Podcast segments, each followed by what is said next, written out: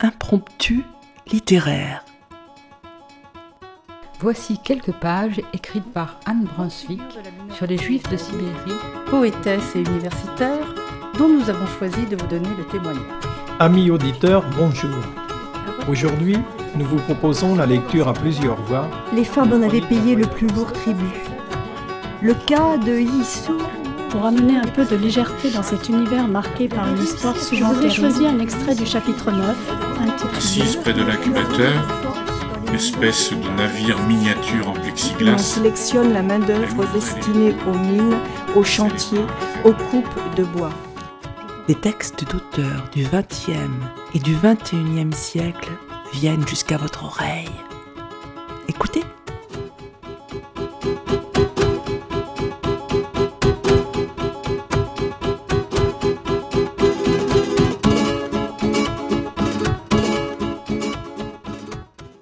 Bonjour à tous. Aujourd'hui nous allons lire des extraits de Plus haut que la mer, un roman traduit de l'italien de Francesca Melandri. Francesca Melandri est romaine et a vécu pendant 15 ans dans le Haut-Adige ou Tyrol du Sud. Scénariste de renom pour le cinéma et la télévision, elle est également réalisatrice. Son roman, Plus haut que la mer, a été très remarqué par la presse salué par les prix littéraires. Dans la Stampa, Ferdinando Camon écrit un roman dont les images, si lucides, se détachent tel un paysage lavé par la tempête, une langue pure qui purifie l'esprit. C'est un livre lent et timide, le chaste rapprochement de Paolo et Louisa. Chacun hume chez l'autre une souffrance analogue à la sienne, qui appartient à l'indicible. Avec une savante délicatesse, le roman dit cet indicible. Enfin voici ce qu'on peut lire sur la quatrième de couverture. Paolo et Louisa prennent le même bateau, chacun de son côté, pour se rendre sur l'île. Mais ce n'est pas un voyage d'agrément, car c'est là que se trouve la prison de haute sécurité où sont incarcérés le fils de Paolo et le mari de Louisa. Ce dernier est un homme violent qui, après un meurtre commis sous le coup de la colère, a également tué un surveillant en prison, tandis que le premier a été reconnu coupable de plusieurs homicides politiques sur fond de révolution prolétarienne. L'homme et la femme ne se connaissent pas. Paolo est professeur de philosophie, mais il n'enseigne plus. Louisa, elle, est agricultrice et élève seule ses cinq enfants. À l'issue du voyage et de la brève visite qu'ils font au parloir de la prison, ils ne peuvent repartir comme ils le devraient, car le Mistral souffle trop fort. Ils passent donc la nuit sur l'île, surveillés par un agent, Pier Francesco Nitti, avec qui une étrange complicité va naître. Pour ces trois êtres malmenés par la vie, cette nuit constitue une révélation et peut-être aussi un nouveau départ.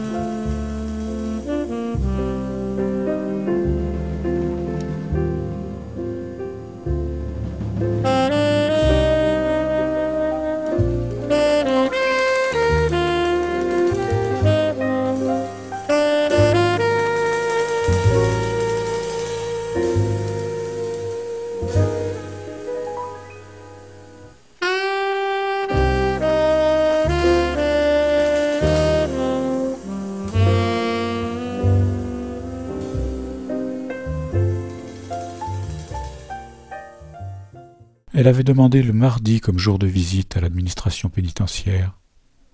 Savoir qu'en son absence les enfants étaient à l'école lui donnerait moins de soucis. La veille, c'était lundi, et elle avait promis à Anna qu'elle serait rentrée à la maison le mercredi soir. Elle avait passé le samedi précédent à faire la cuisine. Les deux petits, Irène et Luca, l'avaient aidée. Ils avaient préparé tous les deux les raviolis. Ils en avaient fait une grande quantité pour que son mari puisse en donner aux autres détenus. Il n'avait jamais été facile pour lui de se faire des amis, même quand il était jeune, même quand il était libre. Alors maintenant, pouvoir partager les plats de chez lui avec ses compagnons de cellule l'aiderait peut-être. 153. Ils avaient mis à sécher les beaux gros raviolis sur la table de la cuisine. Quelques heures plus tard, Louisa les avait mis un par un dans une boîte en carton, les saupoudrant de farine de semoule et séparant les couches avec du papier huilé pour qu'ils n'attachent pas. Luca les avait regardés tristement disparaître dans la boîte, pendant qu'elle la refermait d'un geste sec. C'est pas juste, avait dit Irène. Louisa avait levé les yeux. De ses trois filles, c'était celle qui lui donnait le plus de soucis, toujours en train de bavarder avec ses amis, et guère intéressée par son brevet qu'elle devait passer cette année. Elle avait les cheveux noirs de son père et des yeux qui semblaient en quête de quelque chose. Elle aidait à la maison, mais seulement si on lui ordonnait, alors qu'Anna et Maddalena comprenaient toutes seules ce qu'il y avait à faire. Tu sais qu'ils sont pour ton père, avait répondu Louisa. Il a de la chance. Et Irène était sortie de la cuisine avec la parfaite impertinence de ses quatorze ans. Louisa était restée la boîte entre les mains, la gifle non donnée fourmillant au bout de ses doigts. La veille, après avoir trait les vaches avant l'aube, elle avait préparé le petit déjeuner pour tout le monde et mis le linge dans la machine à laver. Mensualité encore à payer dix-neuf. L'avant-veille, elle avait déjà bouclé le paquet pour son mari en prison, ainsi que son sac contenant quelques affaires pour le voyage. Elle était sortie de chez elle alors que le ciel était encore noir et que pas un seul coq ne chantait, pas même le coq impatient des voisins qui annonçait toujours l'aube au moins une heure avant. Elle avait traîné au bord de la route le bidon de métal avec le lait encore chaud, prêt pour le ramassage matinal du camion-citerne de la centrale, puis, le paquet sous le bras et son sac en bandoulière, elle s'était dirigée vers la place du village, où à cinq heures et trois minutes, les jours ouvrables, passait le quart pour le chef-lieu. De là, elle prendrait plusieurs trains, comme tant d'autres fois. D'abord pour suivre les procès et ensuite pour les visites, Louisa s'était rendue dans des villes qu'elle avait étudiées au cours de géographie à l'école primaire, Florence, Milan, et dans d'autres dont elle n'avait jamais entendu parler jusque-là, Fossombrone, Voghera. Mais cette fois-ci, elle devait aller encore plus loin. Ils avaient mis son mari dans une prison de type différent, spéciale. On en avait créé plus d'une, car en Italie, disait-on, il y avait une sorte de guerre civile, et les détenus politiques étaient considérés comme des prisonniers ennemis. Louisa ne le savait pas, mais ce même bateau sur lequel elle se trouvait maintenant portait le nom d'une des victimes de ce conflit armé. Un gardien, tué au cours d'une révolte dans un pénitencier quelques années plus tôt. Et depuis qu'on avait enlevé et assassiné un homme politique important l'année précédente, la vie était devenue encore plus dure dans ces prisons. Son mari n'avait rien à voir avec cette guerre, qui remplissait les premières pages des journaux, mais lui aussi avait tué un agent carcéral, à coups de pied et à coups de poing. Quand ses collègues avaient réussi à le dégager, ils avaient eu du mal à croire qu'on pouvait réduire un homme à cet état-là, à main nue, et en aussi peu de temps. Le gardien était mort trois jours plus tard. C'est pour ça qu'on avait mis le mari de Louisa sur une île. Car si l'on veut garder quelqu'un vraiment à l'écart du reste du monde, il n'y a pas de mur plus haut que la mer. Ainsi Louisa, en plus de l'angoisse, de l'incertitude, du mélange d'émotions avec lesquelles elle s'apprêtait à entreprendre les longs voyages qui la conduisaient devant son mari, émotions sur lesquelles elle évitait de s'attarder, avait éprouvé en partant une nouvelle sensation impossible à avouer, une excitation, une anticipation. Elle n'avait jamais vu la mer.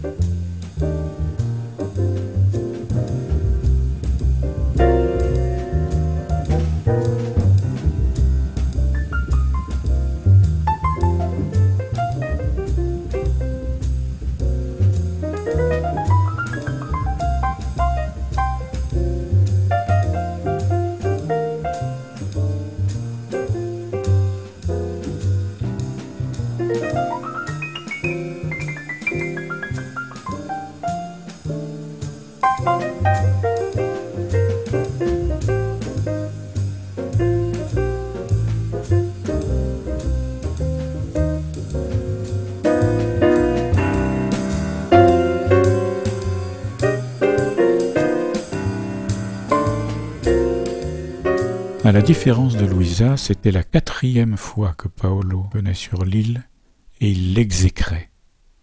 Il détestait son odeur, les oursins noirs qui mouchetaient les rochers à fleur d'eau, les couleurs pastel des maisons. Était-il possible que les visiteurs d'une prison spéciale soient accueillis par la beauté de la nature? Oui, c'était possible, et ça, c'était une duperie, une cruauté, une aberration. Emilia avait toujours aimé la mer, comme Paolo du reste. Peu après leur mariage, ils avaient commencé à aller chaque été dans un petit village au nord des Cinque Terre. On peut dire que leur fils avait grandi là. Tant qu'il n'allait pas à l'école, Emilia s'installait début mai dans la petite maison qui donnait à pic sur cette côte escarpée et douce. Paolo les rejoignait pour le week-end, puis, à la fin de l'année scolaire, il restait avec eux jusqu'au premier jour de septembre. Ce fut justement là, à Framatura, au milieu des parfums semblables à ceux que l'île répandait dans l'air, qu'était né le salut spécial. La maison qu'il louait chaque année avait une pergola recouverte de clématites violacées et un petit jardin que traversait une allée jusqu'au portail. Ce jour-là, Paolo venait d'arriver de la ville. Il avait klaxonné joyeusement pour s'annoncer et, comme chaque fois, l'enfant avait couru à sa rencontre.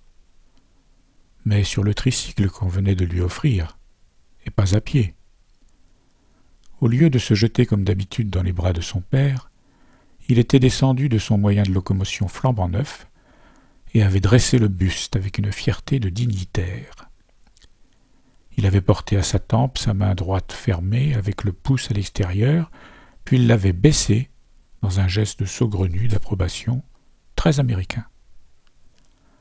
Alors seulement il avait souri, découvrant la rangée blanche de ses petites dents.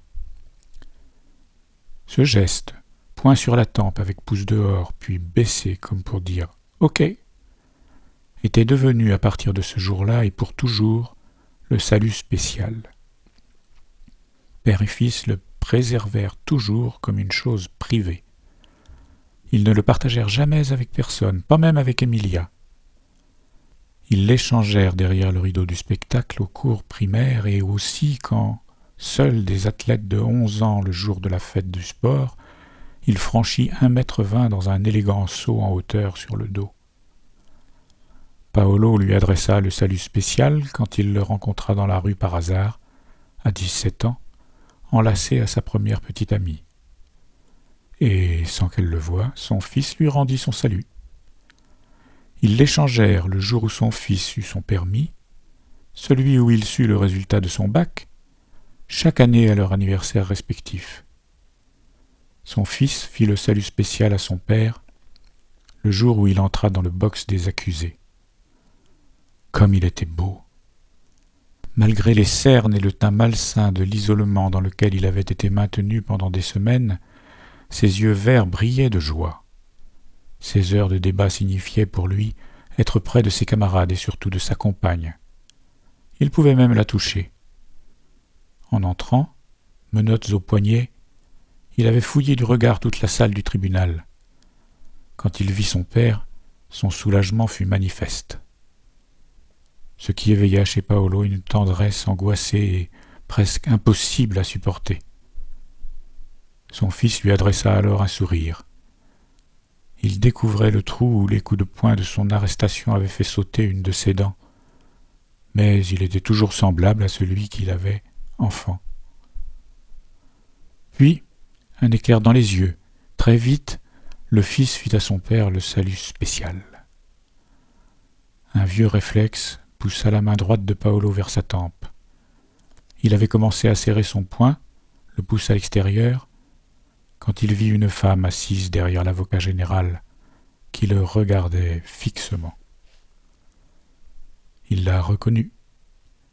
C'était la mère d'un homme, pas le seul, que son fils avait exécuté d'une balle dans la tête, ou plutôt la grand-mère de cette fillette de trois ans au petit manteau noir que toute l'Italie avait vue au journal télévisé, alors qu'elle posait une rose blanche sur le cercueil de son père. Il n'y avait ni haine ni rancune dans le regard de la femme.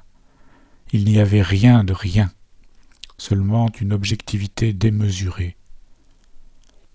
L'espace d'un instant, Paolo fut frappé d'un don de télépathie, et il lut clairement dans sa pensée. Ton fils est encore vivant.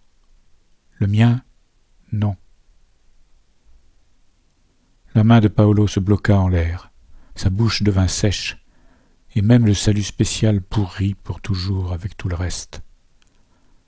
Ce jour-là, une fois rentré du tribunal, il découpa la photo de la petite fille qui était de nouveau dans tous les journaux depuis le début du procès. Il la plia et la mit dans son portefeuille. Il fit cela très conscient de s'infliger, tout seul, une condamnation inconnue au monde mais tangible pour lui, un bout de papier concret, bien que de consistance très minime, en poids et en surface, qu'il puisse de temps en temps sortir de sa poche, regarder, effleurer. Il imagina qu'ainsi seulement il arriverait peut-être à supporter l'autre condamnation, celle qui désormais pesait sur lui, celle qui avait comme fin de peine jamais.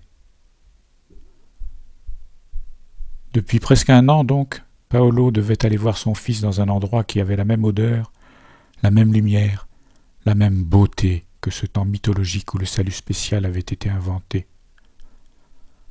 Au cours des trois années qui avaient suivi l'arrestation de son fils, la prison sur l'île était de très loin celle qui lui avait coûté le plus de fatigue pour s'y rendre. Oui, il la détestait, cette île. Et pourtant, il ne put se cacher une chose, l'évident plaisir avec lequel la femme blonde regardait l'île, le même que celui avec lequel elle avait fixé la mer pendant toute la traversée, était beau à contempler. Elle a un visage honnête, aurait dit Emilia. Mais Emilia n'était pas là.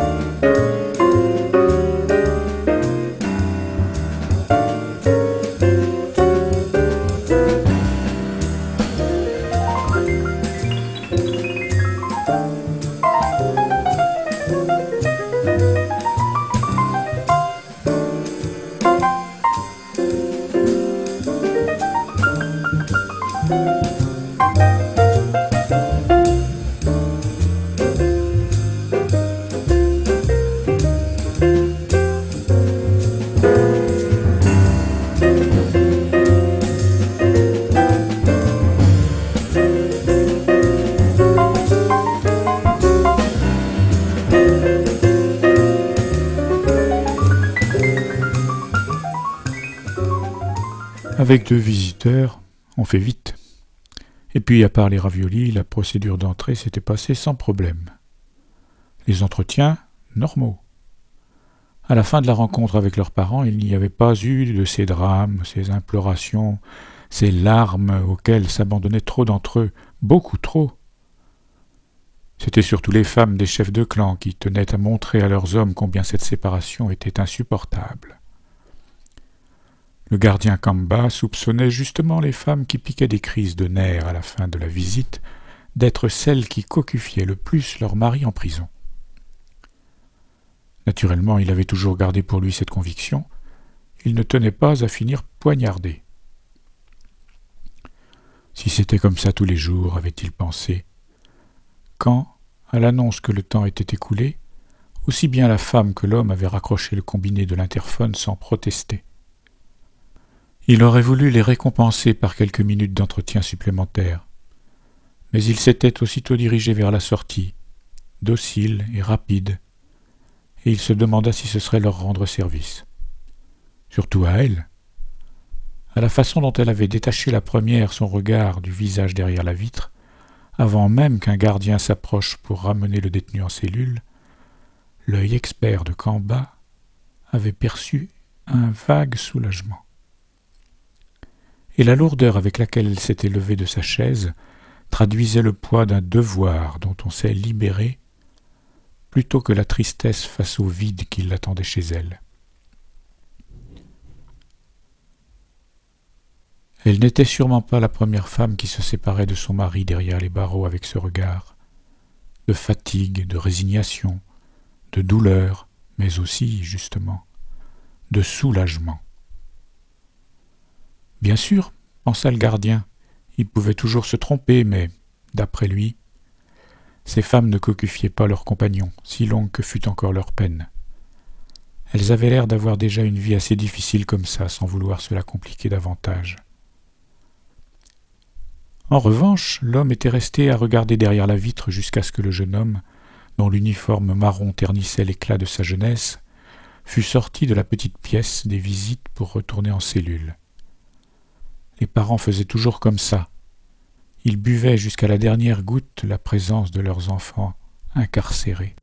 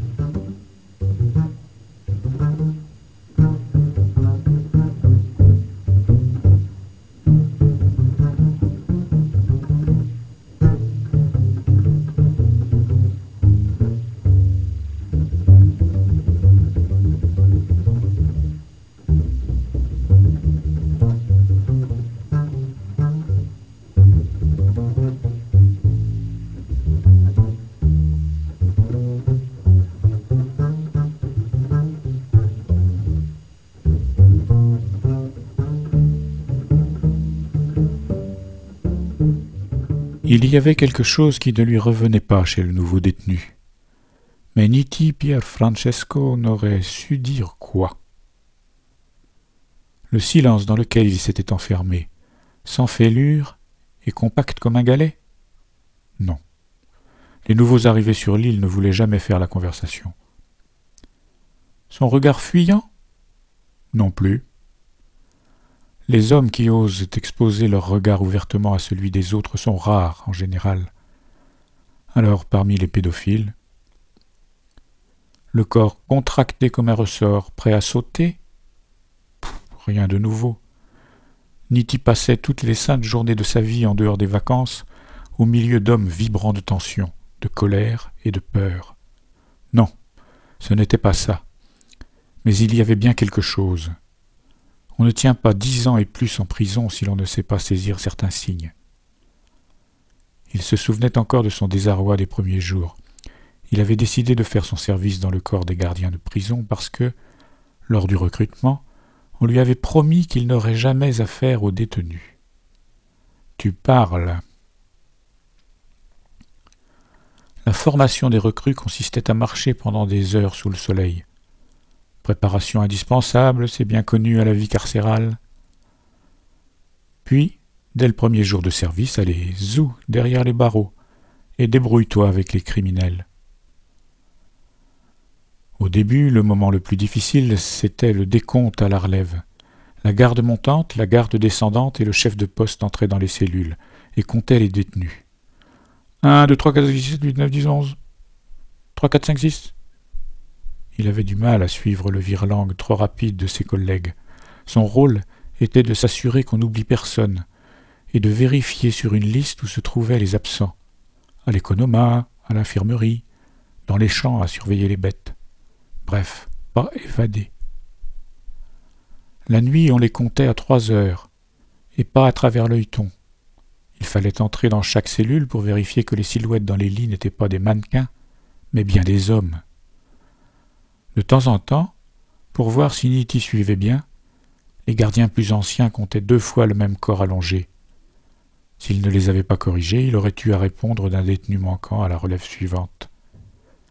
Le message était clair. Mieux valait ne pas être distrait. Et lui n'était pas distrait. Il se concentrait, puis il rentrait chez lui encore terrorisé à l'idée de s'être trompé. Avec le temps, il devint plus maître de lui et plus décontracté. L'expérience lui apprit peu à peu que tel détenu était là, à cette heure-là, cet autre, au contraire, ailleurs. jusqu'au moment où il sut lui aussi compter à toute vitesse, crachant les chiffres par la bouche comme les copeaux d'un rabot. Et le dimanche, dans la petite église, il baissait la tête et joignait sa voix à celle de ses collègues et de l'aumônier pour prier ensemble.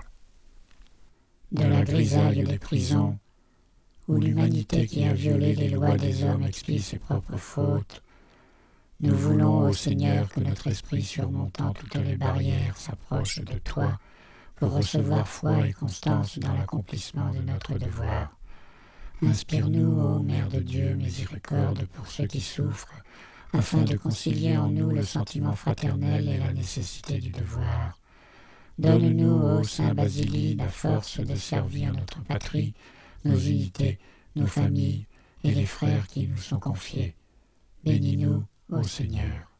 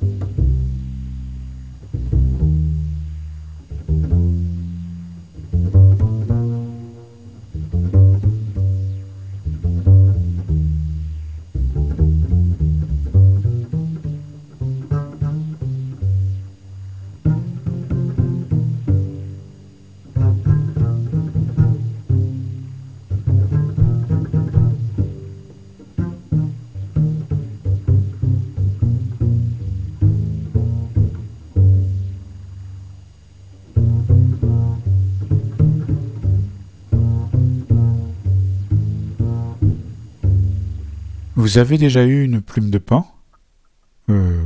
Je ne sais pas, j'en ai touché, oui. Ça porte bonheur, surtout la dernière. Quelle est la dernière? La dernière qui tombe, qui se détache du. Elle désigna de la main son postérieur sur la banquette. Chaque année, quand ils étaient petits, mes enfants lui couraient derrière et essayaient de. Elle ferma la main et fit semblant d'arracher quelque chose. Pauvre Pan, dit Paolo. Non, non, il était malin, et il s'enfuyait. Il n'arrivait jamais à la lui arracher en réalité. Ensuite, la plume tombait toute seule, et alors il se bagarrait. Elle est à moi. Non, à moi. C'est moi qui l'ai vue en premier. Moi, je l'ai prise. Tous les ans la même histoire. Et finalement, il me l'apportait pour me l'offrir. Alors seulement il cessait de se disputer. À présent, j'ai beaucoup de plumes de pan sur le buffet. C'est pour ça que j'ai de la chance. Et elle haussa les sourcils comme pour dire C'est bien vrai. Paolo faillit écarquiller les yeux. De la chance? Il hocha la tête, incrédule. Il regarda dans la direction d'où ils étaient venus. À qui avez-vous rendu visite ici? À mon mari, votre mari est dans une prison de haute sécurité et vous Vous trouvez que vous avez de la chance? Louisa fixa ses chaussures en réfléchissant. Paolo se rendit compte avec effarement qu'une fois de plus, elle avait pris sa question au pied de la lettre. Eh bien. Oui, répondit-elle en effet, pensive. Ça, par exemple? Elle fit un geste ample qui incluait le véhicule et la mer qu'ils n'étaient pas en train de retraverser, et l'île sur laquelle ils étaient bloqués. Si c'était arrivé il y a quelques années, ça aurait été plus difficile, mais maintenant mes enfants sont grands. Un jour de plus tout seul. Elle haussa les épaules et les laissa retomber avec une visible insouciance. Tant pis, c'est de la chance, non? Elle finit sa phrase ainsi par un non interrogatif, comme pour laisser ouverte une alternative tout à fait différente. Je me trompe? Ce n'est peut-être pas comme ça? Aussi sérieusement qu'elle avait accueilli les questions de Paolo, elle lui demandait maintenant la confirmation de ce qu'elle venait de dire. Il porta une main à sa tempe, cligna des yeux et hocha la tête. Il avait honte. Pardonnez-moi, je n'avais aucun droit de vous parler de la sorte. Pourquoi Vous n'avez rien dit de mal? Louisa leva vers lui un regard qui ne la montrait ni blessée ni agacée. Et vous, vous avez rendu visite à qui, ici? lui demanda-t-elle. À mon fils. Elle acquiesça comme si elle s'attendait à la réponse. Un fils, c'est moche.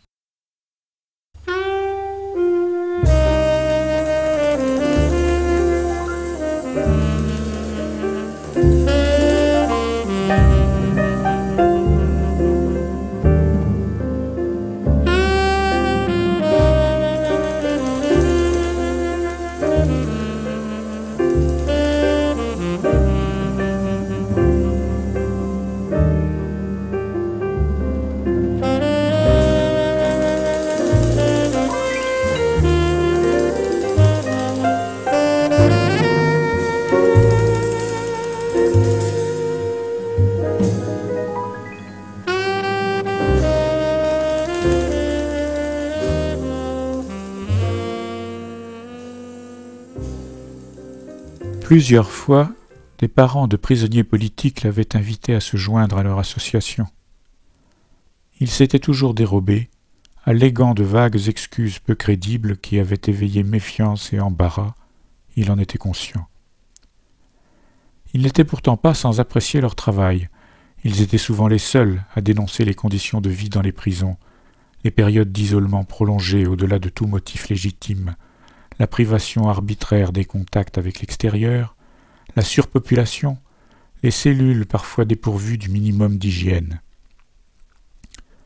Et surtout, il se battait contre la législation sur l'état d'urgence qui permettait d'inculper de très graves délits, crimes en réunion, attentats à des fins terroristes ou subversives, des personnes dont le seul tort était d'avoir eu en dépôt des documents dont ils ignoraient le contenu, ou héberger un ami d'amis pour une nuit, ou dont le numéro de téléphone avait été retrouvé dans le mauvais agenda. Paolo connaissait de nombreux cas où l'État avait agi avec une cruauté impassible. Quand Paolo apprenait ces histoires, ruisselantes de souffrance comme un liquide de putréfaction, il n'éprouvait qu'un seul désir, en rester éloigné, se réfugier dans sa propre et unique douleur, aiguë, peut-être, insupportable, mais du moins familière. Et alors il se mettait à passer en revue des photos d'Emilia, jeune épouse, de son fils, enfant, tenant son premier cartable, de tous les trois, heureux dans le jardin de Framura, des images du paradis qui lui permettaient de mesurer, avec une implacable exactitude, l'abîme de la chute. Puis, il y avait les parents que personne ne rencontrait, ceux qu'on ne voyait ni dans les parloirs ni sur les bancs des tribunaux. Le père d'un compagnon de cellule de son fils, par exemple, un dirigeant du plus important parti d'opposition. Quand le jeune homme sortit d'une très longue période d'isolement, il écrivit à ses parents Maman, papa, je ne me rappelle pas qui je suis. Je vous en prie, venez ici, aidez-moi à me souvenir. Mais même alors, le père ne vint pas rendre visite à son fils en prison. Il l'interdit aussi à sa femme. Parmi les parents des détenus, Paolo était le seul à ne pas le juger avec mépris. Les autres en parlaient comme d'un homme d'appareil, un politique qui, pour protéger son parti d'accusations de rapport avec le terrorisme, ignorait ses devoirs de père. Paolo ne voyait pas les choses ainsi lui qui avait été présent en salle d'audience à toutes les instances des procès contre son fils, qui s'était rendu dans les prisons chaque fois que l'administration l'y avait autorisé, qui avait fait d'innombrables demandes de permis de visite supplémentaires, bref, qui n'aurait pu se comporter de façon plus différente que ce père-là Eh bien oui, il le comprenait. Combien de fois n'avait-il pas désiré mettre entre lui et son fils un mur, un fossé, une mer, un océan une distance sidérale, n'importe quoi pour ne plus en entendre parler. Il ne pouvait se sentir meilleur uniquement parce que, à la différence de l'autre, il avait surmonté ça. À part ces cas isolés, presque tous les parents des détenus faisaient partie de l'association. Ils se battaient pour des conditions de détention plus dignes et plus humaines, pour le respect des droits juridiques élémentaires, qui n'était autre que le respect de la Constitution. Il était impossible de ne pas être d'accord avec eux, et Paolo l'était. Mais depuis la mort d'Emilia, il n'arrivait plus à trouver en lui aucune force pour quoi que ce soit. Alors, encore moins pour cet activisme dans lequel il percevait le refus d'admettre l'autre moitié de l'histoire. Ou plutôt le motif, la raison, la cause primaire pour laquelle ses fils, mari et frères étaient en prison. C'était un refus parfois rageur, parfois douloureux, toujours humain, mais qui lui était étranger. Et il avait envie de dire malheureusement. Paolo ne parvenait pas à partager avec ses parents la conviction que le seul coupable d'abus et de violence était l'État, qui gardait en détention leurs êtres chers. En revanche, il avait toujours présent à l'esprit la raison pour laquelle son fils était en prison. Il l'avait même toujours sur lui, dans son portefeuille. La photo de la petite fille au manteau noir veillait afin qu'il n'oublie jamais. Paolo se tourna vers la femme qui était assise à côté de lui. Un fils, c'est moche. C'est ce qu'elle lui avait dit. Et Paolo avait senti un souffle chaud se répandre entre ses côtes. Il n'aurait su expliquer pourquoi. Ou peut-être que si.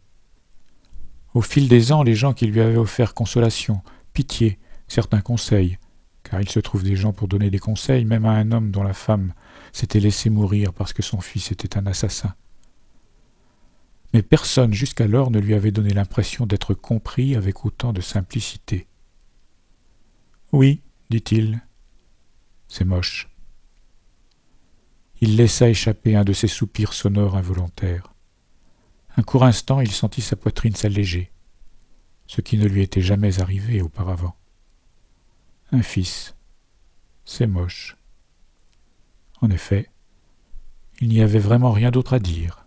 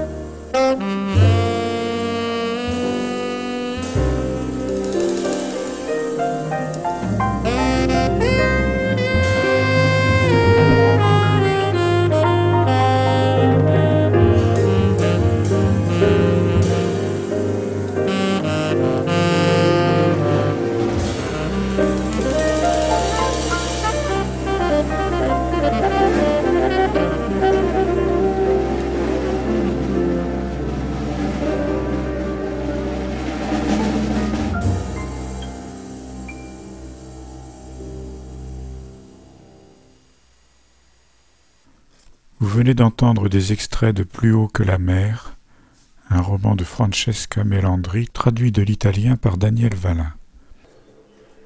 Le livre est paru aux éditions Gallimard. Les pauses musicales sont dues à John Coltrane. Chers auditeurs, si vous souhaitez réagir à cette émission, en connaître les horaires, la télécharger, nous rejoindre, rendez-vous sur le site de Radio G 101.5 ou sur le site de l'émission www.impromptu.fr. Vous nous y retrouverez